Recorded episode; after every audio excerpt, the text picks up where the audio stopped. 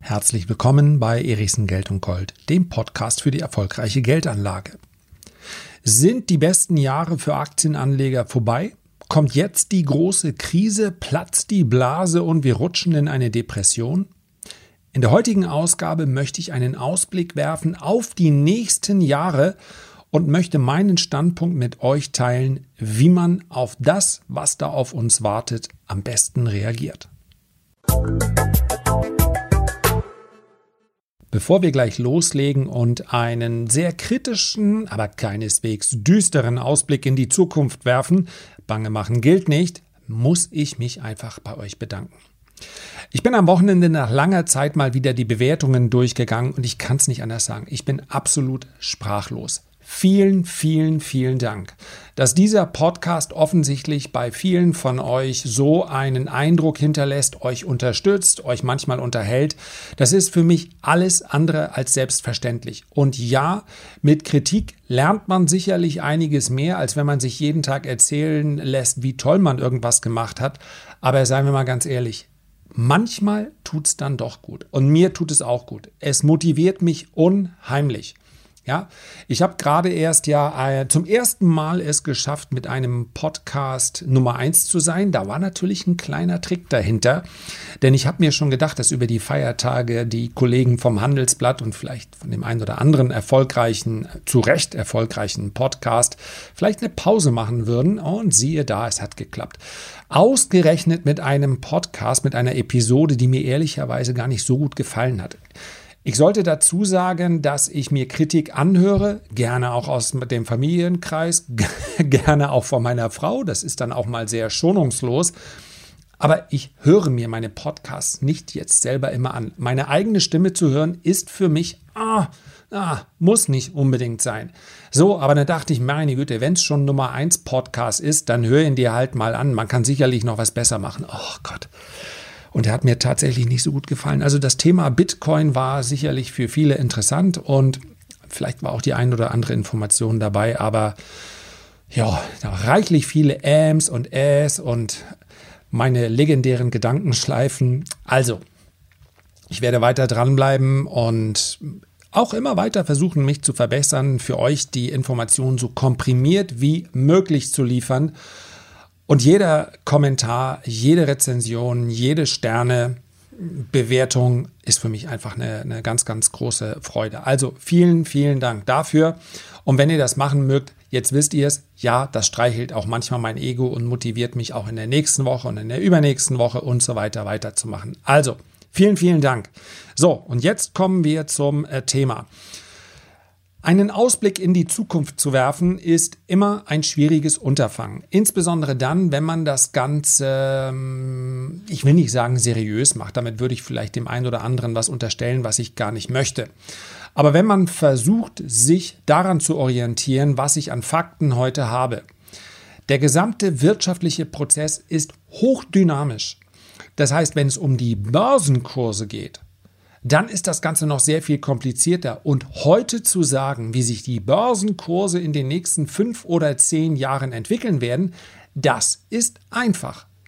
Wenn wir uns nämlich einen so langen Zeitraum anschauen, dann war es, zumindest wenn wir die zehn Jahre nehmen, immer und wirklich immer eine gute Idee, in Aktien zu investieren. Dennoch finde ich es wichtig, dass man mit der richtigen Erwartungshaltung daran geht und nach zwölf Jahren Bullenmarkt erscheint es mir angebracht, darauf hinzuweisen, dass natürlich auch mal eine Phase kommen muss und wird, in der man mit weniger zufrieden ist. Und das Schlimmste wäre ja, wenn man mal grundsätzlich die richtigen Schritte oder unternimmt, aber weil die Erwartungshaltung eine ganz andere war, dann das Handtuch wirft. Und darum geht es mir heute. Es gibt nämlich durchaus Zyklen, die sich immer wiederholen. Vielleicht habt ihr es schon mal mitbekommen, ich bin mir ziemlich sicher, denn über Ray Dalio habe ich schon sehr, sehr häufig gesprochen. Ray Dalio ist jemand, ja, er hat den, die größte Hedgefondsgesellschaft der Welt gegründet, Bridgewater Associates, war auch sehr, sehr erfolgreich, ist unter dem Strich mit seinen Fonds auch jetzt noch sehr erfolgreich. Er ist deshalb erfolgreich, weil er wahnsinnig viele Korrelationen findet und somit Depots kreiert, entwickelt, die eben eine geringe Korrelation haben. Also die Werte in dem Depot sollen unter dem Strich dafür sorgen, dass er eine positive Rendite hat, unabhängig vom Gesamtmarkt. Was er aber aus meiner Sicht wirklich ganz hervorragend macht, ist zu erklären, dass die Wirtschaft in Zyklen läuft. Und diese Zyklen wiederholen sich. Und das nicht nur über Jahrzehnte, sondern über Jahrhunderte. Und das macht es hochinteressant. Darüber, ja, das sind schließlich mehrere dicke Bücher, die er geschrieben hat, die allesamt empfehlenswert sind, wenn man Ray Dalio Bridgewater Associates angeht, angibt, dann kann man sich auch für eine kostenlose Seite eintragen. Ein absolutes Pflichtprogramm, um zu verstehen, wie die Wirtschaft funktioniert, ist aus meiner Sicht sein Video How the Economy, nee, die heißt die Economic Economy Works oder Economic Machine Works. Glaube so. Und gibt es, glaube ich, auch auf Deutsch, wie die Wirtschaftsmaschine funktioniert. Ja, hätte ich natürlich vorbereiten können, aber darum geht es heute gar nicht. Ich kürze ab. Drei ganz zentrale Faktoren spielen bei Ray Dalio bei sämtlichen Überlegungen eine Rolle. Erstens das Produktionswachstum, zweitens der kurzfristige Schuldenzyklus, drittens der langfristige Schuldenzyklus. Den, groß, den größten Impact, die größte Wirkung hat natürlich der langfristige Schuldenzyklus. Und die will ich ganz kurz erklären, um zu erläutern, worauf ich hinaus möchte, beziehungsweise was aus meiner Sicht als Einschätzung zur aktuellen Lage vielleicht gerade verkehrt läuft. Der kurzfristige Schuldenzyklus, der dauert in der Regel fünf bis acht Jahre und der tritt immer wieder auf. Und das liegt daran, dass wir Menschen eine gewisse Eigenschaft haben. Wir überschätzen uns und wir gehen davon aus, dass Dinge, die heute funktionieren, morgen auch noch funktionieren werden. Das heißt, wir trauen uns zu, immer höhere Kredite beispielsweise aufzunehmen, weil wir die vergangenen Kredite bezahlen können, konnten. Ja? Also, wir haben mehr und mehr Zuvertrauen in die Zuversicht, das heißt, wir nehmen, kommen möglicherweise dann auch mal in den Bereich, wo wir Kredite aufnehmen, die wir uns eigentlich gar nicht mehr leisten können. Aus diesem Grund steigen die Schulden über lange Zeiträume schneller an als die Einkommen. Das ist im Übrigen auch etwas, was teilweise gewünscht ist, denn das bedeutet, dass wir ein Wirtschaftswachstum haben, von dem viele profitieren. Wichtig ist nur zu erkennen, Wann ändert das Ganze? Also der langfristige Schuldenzyklus, der entsteht, weil die Schulden schneller wachsen als die Einkommen. Kurzer Realitätscheck, ist das der Fall? Aber sowas von. Warum bekommen denn die Menschen trotz steigender Verschuldung immer weitere Kredite? Einfach weil jeder denkt, dass die Dinge eben gut laufen. Wir alle, so sagt es Ray Dalio, haben kein gutes Langzeitgedächtnis und sehen daher nur die kurzfristige Historie. Und die lautet folgendermaßen. Die Einkommen sind unter dem Strich gestiegen. Wir haben boomende Aktienmärkte. Man darf nicht vergessen, Ray Dalio ist Amerikaner und mit Blick auf die amerikanischen Aktienmärkte verstärkt das das Gefühl natürlich nochmal ganz erheblich. In Deutschland ist das deutlich geringer ausgeprägt, weil so wenig Deutsche am Aktienmarkt investieren. Ist das verkehrt? Ja, das kann man sagen. Die Amerikaner investieren am Aktienmarkt und diese Gewinne, die sie dort erzielen, die nehmen sie natürlich ebenfalls als zusätzliches Einkommen wahr. Mit boomenden Aktienmärkten gehen immer weiter steigende Immobilienpreise einher und so weiter. Kurzer Realitätscheck, ist das der Fall? Aber sowas von. Es lohnt sich also dann in dieser Phase, Güter, Dienstleistungen und finanzielle Vermögenswerte mit geliehenem Geld zu kaufen, auf Kredit. Wenn wir allerdings zu viel auf Kredit kaufen, vor allem aber, wenn wir zu viel in den Konsum investieren und in Vermögenswerte, die mutmaßlich schon sehr, sehr hoch bewertet sind, dann beginnt sich eine Blase zu entwickeln. Wer jetzt sagt, okay, Ray Dalio hat einfach ein Buch geschrieben über die aktuelle Zeit, ah, ah, ah, diese Gedanken hat er schon viel, viel früher gehabt. Das ist ein Zyklus, der immer wieder entsteht. Doch obwohl die Schulden stark angestiegen sind, sind die Einkommen bis hierhin, also bis zu dem Punkt, wo die Blase oben ist, relativ schnell mitgestiegen. Die Unternehmen lassen, gerade in den USA, ihre Mitarbeiter ja durchaus am Erfolg partizipieren. In Deutschland ist das etwas weniger der Fall, das muss man ganz klar feststellen. Das liegt daran, dass wir hier eine andere Arbeitsmarktstruktur haben. Ja, sowas wie Gewerkschaften ist in den USA nur noch in den alten Industrien stark vertreten. Es gibt kaum so etwas wie eine Gewerkschaft im Silicon Valley.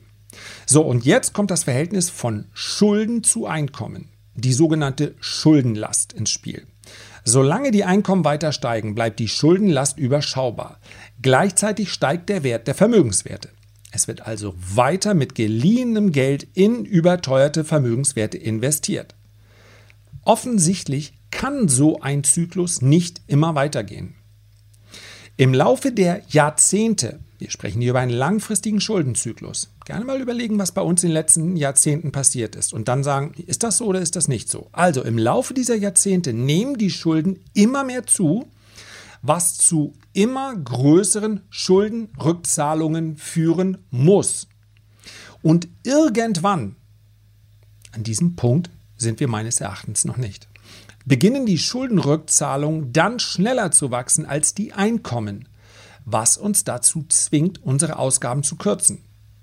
Hier sieht man auch den riesigen Unterschied zwischen dem, was Staaten, was Notenbanken machen, wobei hier eine gewisse Korrelation besteht, und dem, was Private machen. Private können ihren Schuldenstand nicht immer weiter aufbauen. Das ist laut Ray Dalio der Zeitpunkt, an dem eine aufziehende Finanzkrise erkennbar wird und die Wirtschaftsmaschine ins Stottern gerät.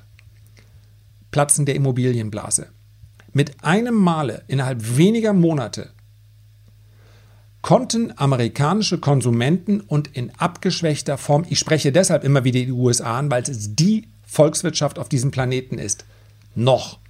Wenn in den USA der Motor stottert, dann stottert er auch im Rest der Welt. Das ist immer noch nicht vermeidbar. Einen ähnlichen Stellenwert hat momentan nur China. Und wir haben es 2007 erlebt. Heute sagen wir, naja, das war eine schöne Kaufgelegenheit. Das war die größte Finanzkrise aller Zeiten. Das hat die Geldmarktpolitik, die Geldfinanzpolitik komplett einmal gedreht. Seitdem beginnt eine Ausgabenspirale, wie wir sie noch nie gesehen haben. Ja, zwölf Jahre Bullenmarkt am Aktienmarkt. Aber die Schulden sind in einem Tempo gestiegen, das ist noch nie zuvor der Fall gewesen. Schlicht und einfach deshalb, weil diese Finanzkrise wenn die Notenbanken nicht reagiert hätten, uns noch heute beschäftigen würden. Es gibt viele Experten, die darum streiten. Und ich weiß, der, das Bauchgefühl sagt manchmal, naja, da muss man halt mal durch eine schwere Zeit. Diese Finanzkrise hätte uns ein Jahrzehnt gekostet. Ein Jahrzehnt vielleicht auch der Entwicklung, ein Jahrzehnt des Fortschritts. Kann man darüber diskutieren, weil wir ja nur die eine Version immer kennen, nämlich die, die dann Realität wurde.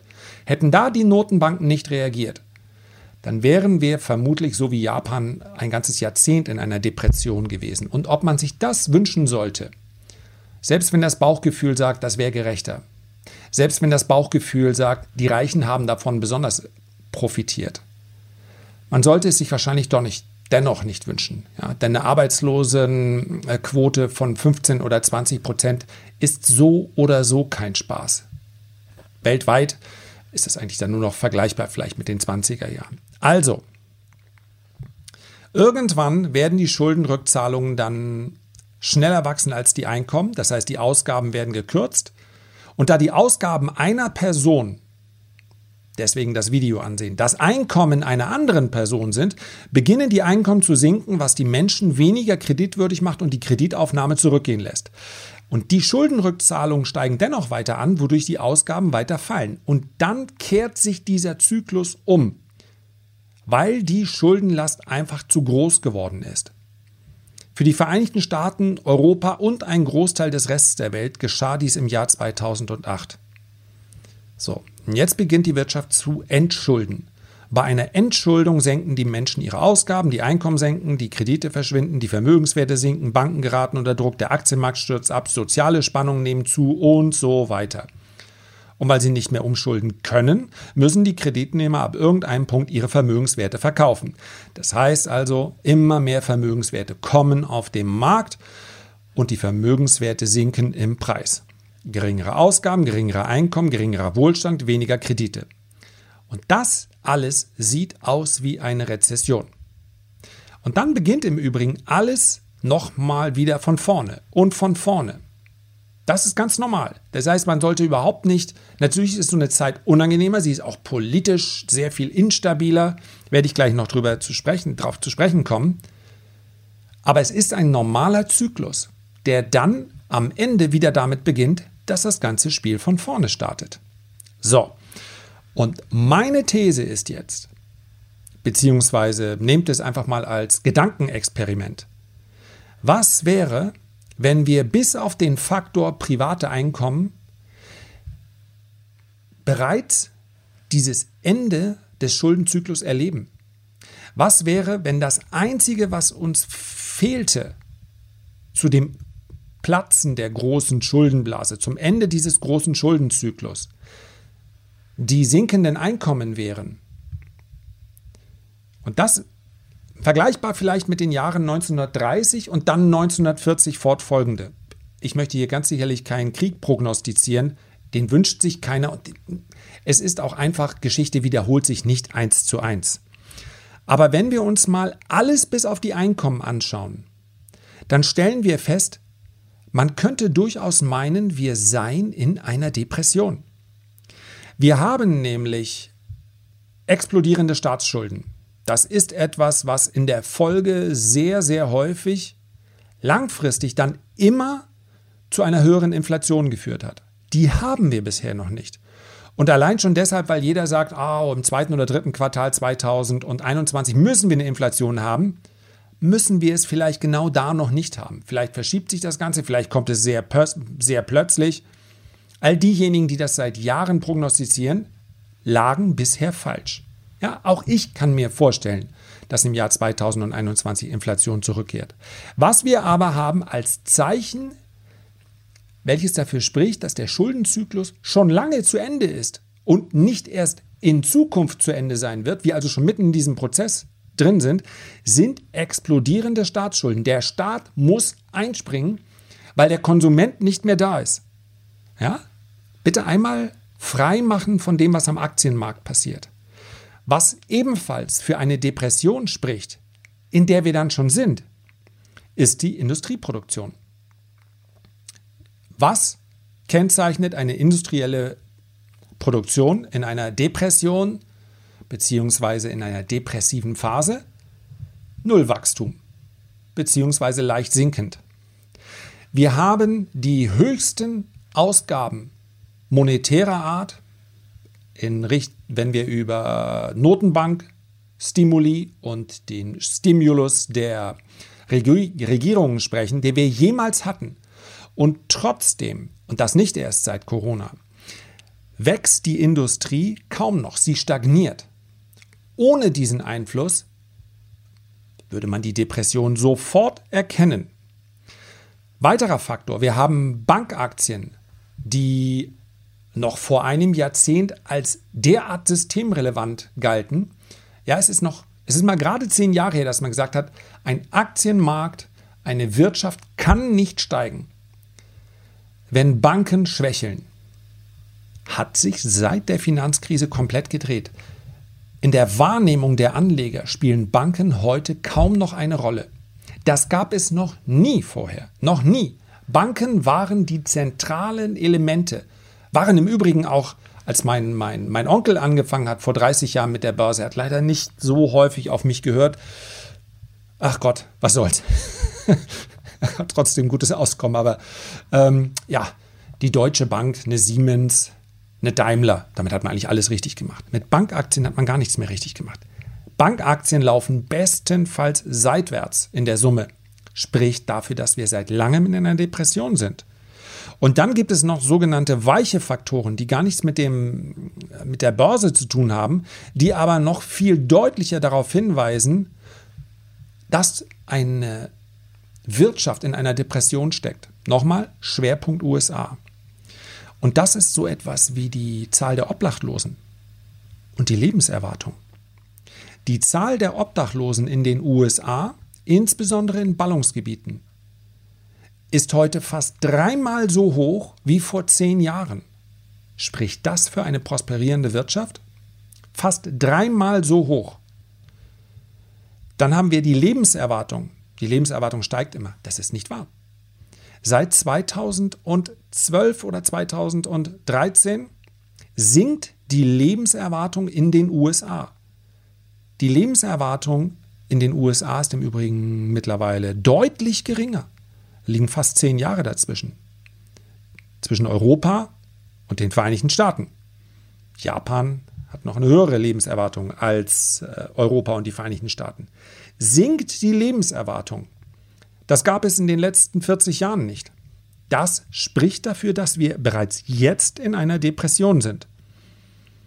Wir haben mittlerweile Schwellenländer wie, wie äh, Chile oder ja, Südkorea wächst da ja langsam raus. Ähm, die haben eine höhere Lebenserwartung als die USA. Die Lebenserwartung in Chile ist höher als in den USA. Da musst du erstmal drauf kommen. Ein unglaublich verlässlicher Indikator, um eine Aussage darüber zu treffen, ob wir in der, einer Depression sind, ist der Drogenkonsum bzw. die Toten durch Alkohol, Drogen und Selbstmorde. Steigen seit 2008 an, haben wir jetzt gerade einen Peak gehabt, ist natürlich auch nachvollziehbar. Ja? Kommt natürlich auch noch der seelische Stress dazu und so weiter. Das beachtet aber eine Statistik nicht. Eine Statistik erklärt erstmal nicht, eine Statistik zeigt auf. Wir haben heute mehr Drogentote in den USA als jemals zuvor. Wir haben heute mehr Tote, die direkt dem Alkohol zugerechnet werden können, als jemals zuvor. Wir haben heute mehr Selbstmorde als jemals zuvor. Das alles spricht dafür, dass wir in einer Depression drin sind. Dann haben wir das Durchschnittseinkommen in den USA. Das ist im Übrigen eine Statistik, die sehr gerne immer wieder verwendet wird von, na sagen wir mal, ach, wie drücke ich das denn höflich aus? Also systemkritischen Menschen, die feststellen, schlimmer als in Deutschland kann es gar nicht mehr sein. Das kann man eigentlich nur sein, sagen, wenn man noch nie die Landesgrenzen verlassen hat. Aber darum soll es nicht gehen, weil ja das durchschnittliche Vermögen in Deutschland, das ist ja so niedrig, weil der Staat uns alles abknöpft. Tatsächlich ist unsere Abgabenquote relativ hoch. Es liegt aber mit unserem Rentensystem, hängt es zusammen und es hängt ganz wesentlich damit zusammen, dass die Zahl der Immobilienbesitzer bei uns so niedrig ist im Vergleich zu vielen, vielen anderen Ländern. Da sind wir tatsächlich Schlusslicht. Ob man das jetzt gut oder negativ äh, findet, spielt erstmal keine Rolle. Das ist der Grund, warum das durchschnittliche Vermögen in Deutschland so niedrig ist. Für mich aber wichtiger ist, wie sieht es aus mit der Kluft zwischen denjenigen, die wenig haben, denjenigen, die so viel haben wie der Durchschnitt und denjenigen, die ganz, ganz wenig haben. Und hier haben wir wiederum in den Industrieländern deutlich auseinandergehende Scheren, muss man in dem Fall sagen. Ja, die Armen werden nicht immer ärmer und die Reichen werden immer reicher. Komisch ausgedrückt. Also, die Reichen werden tatsächlich immer reicher, die Armen werden auch etwas reicher, aber viel weniger schnell. Das heißt also, die Kluft geht immer weiter auseinander. Wofür spricht das? Für Depression. Und last but not least, ein Punkt, den ich gar nicht so lange besprechen will, aber ich denke, es ist mehr als nur ein subjektives Empfinden, dass man mit Populismus heute relativ viele Stimmen holt. Populismus ist ein weiter Begriff. Damit meine ich einfache Schlagwörter, einfache Lösungen anbieten und sich damit Stimmen holen, ohne großes Programm dahinter. Und manchmal muss man auch zu dem äh, stehen, was man denkt, selbst wenn man weiß, dass man dafür Kritik kriegt und in den sozialen Medien kriegt man in der Regel dafür Kritik. Aber Donald Trump steht natürlich auch für diesen aufstrebenden Populismus. Dann kommen normalerweise immer zwei Argumente, ja, immerhin ist er kein Kriegstreiber, dann ist er das nicht. Aber nur weil man einiges nicht verkehrt macht, auch seine China-Politik, da waren richtige Ansätze bei, absolut.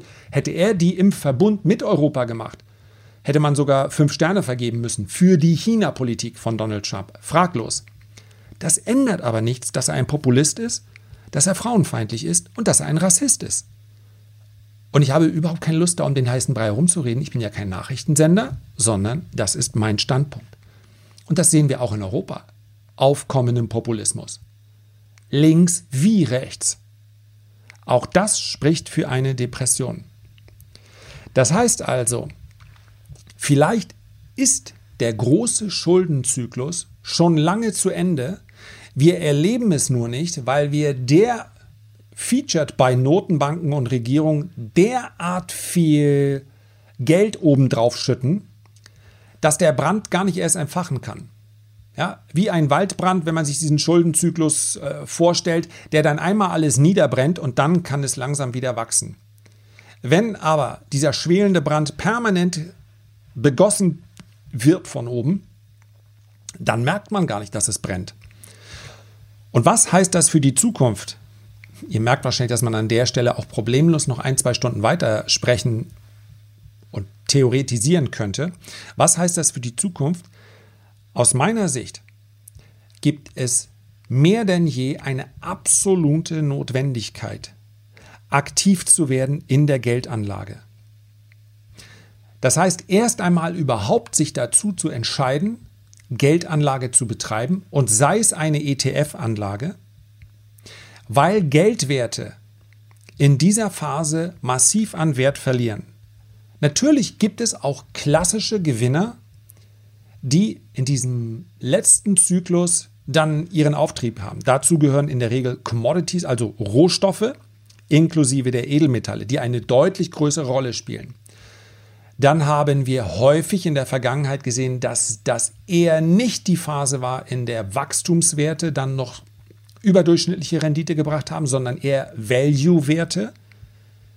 Diese Rotation sehen wir teilweise schon, das unterstützt diesen Ansatz. Bitcoin dürfen wir hier durchaus daraus, da reinzählen, denn schließlich und endlich bemerkt die große Masse dann, dass der gehaltene Euro, Yuan, Dollar, was auch immer, ganz schnell an Kaufkraft verliert.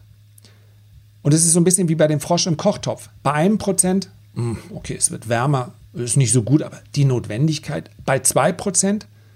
Aber wenn wir einen negativen Realzins haben von vier oder fünf Prozent, dann reichen zwei Quartale und die Leute strömen in diese Vermögenswerte rein. Klassischerweise profitieren davon Rohstoffe. Auch Aktien sind natürlich ein gewisser Inflationsschutz. Entscheidend ist aber dabei, dass in dieser Phase die Indizes geringere Renditen abwerfen. Und wenn mich heute jemand fragt, das sage ich auch ganz offen und ehrlich, obwohl ich mir durchaus im Klaren darüber bin, dass der Zuspruch tendenziell wächst zu Finanzpodcasts oder zu Videos aus dem Bereich, wenn man die Erwartungshaltung hat, die Börsen steigen immer weiter.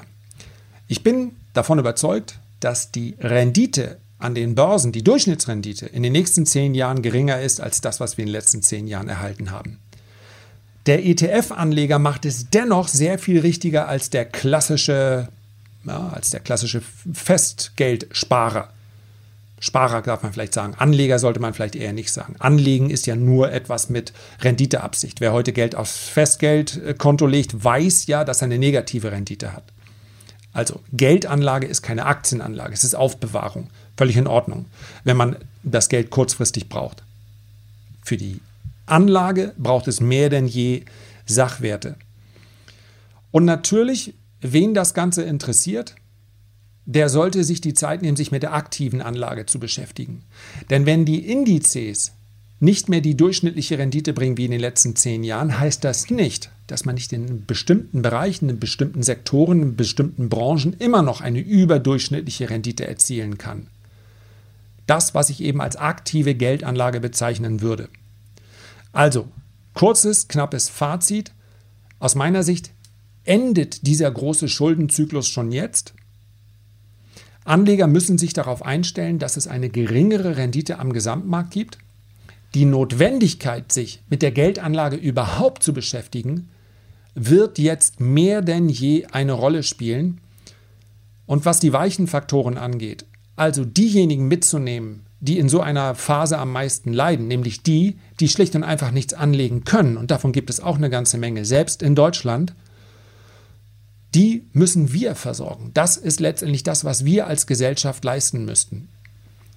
Die Qualität einer Gesellschaft ja, es gibt dieses uralte Wort Barmherzigkeit. Das hat aber nichts mit Mitleid zu tun, sondern einfach mit dem Akzeptieren.